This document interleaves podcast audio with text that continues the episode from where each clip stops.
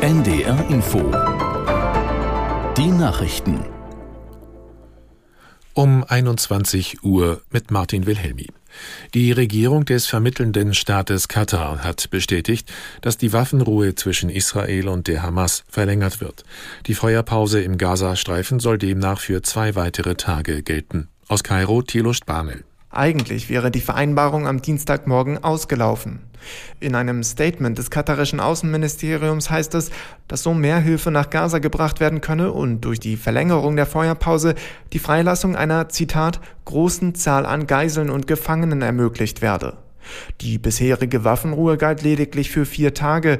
Seit Beginn der Feuerpause ließ die Hamas bislang mehr als 50 Geiseln frei. Israel entließ im Gegenzug rund 180 Palästinenser aus der Haft. Das Bundeskabinett hat nach dem Karlsruher Haushaltsurteil einen Nachtragshaushalt für 2023 beschlossen. Damit sollen Kredite über rund 45 Milliarden Euro unter anderem für die Energiepreisbremsen rechtlich abgesichert werden.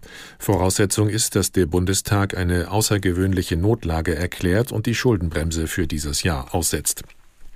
Bundesregierung und Industrie wollen sich künftig verstärkt darum bemühen, dass es mehr E-Autos in Deutschland gibt. Das bekräftigten beide Seiten nach einem Treffen im Kanzleramt. Aus Berlin Franz Johann. Gemeinsam halte man am Ziel fest, die Zahl der E-Autos bis zum Jahr 2030 deutlich zu erhöhen. Von heute rund 1,3 Millionen auf dann 15 Millionen. Vollelektrische Fahrzeuge sollen einen wichtigen Beitrag zum Klimaschutz im Verkehr leisten. Dazu soll auch die Ladeinfrastruktur deutlich ausgebaut werden. Konkrete Maßnahmen werden in der offiziellen Mitteilung des Kanzleramts nicht genannt. Alle Teilnehmer seien sich aber einig gewesen, dass die Anschaffungskosten von E-Autos gesenkt werden müssten. Sonst seien diese in der Konkurrenz zu Verbrennern nicht attraktiv genug. Russland hat nach ukrainischen Angaben seine Angriffe auf die Stadt Avdiivka im Osten des Landes verstärkt. Die Armee berichtet von mehr als 150 Attacken. Der Industriestandort in der Region Donetsk soll von russischen Kräften umstellt sein. Auch das südukrainische Dorf Robotine steht demnach unter ständigem Beschuss. Russische Truppen hätten mehrfach erfolglos versucht, dort vorzurücken.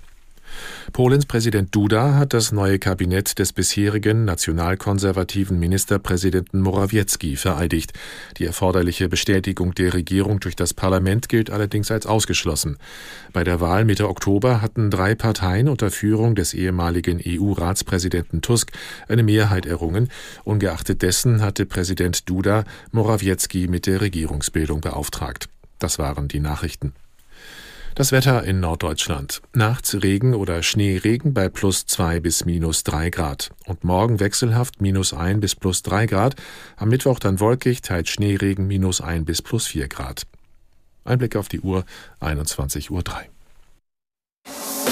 NDR Info. Intensivstation.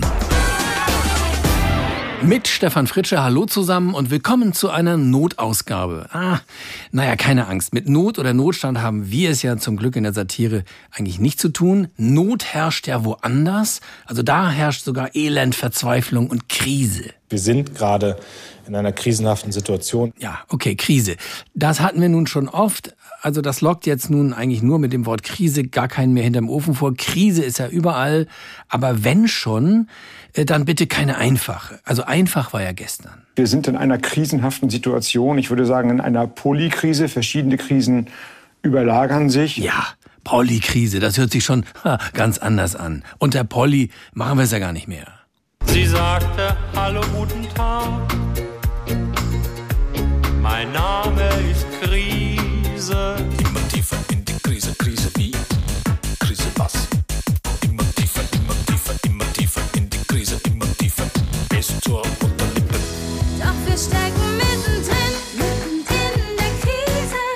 Also was ist jetzt? Krise oder vielleicht doch eher Not? Während Krise äh, ja öfter mal vorkommt, quasi der natürliche Begleiter der Politik ist, ist Not oder Notstand eigentlich schon Dramafaktor 2. Notlage 2023 erklären, das geht so gerade noch. Man kann eine wirtschaftspolitische Notlage beschließen. Eine Notlage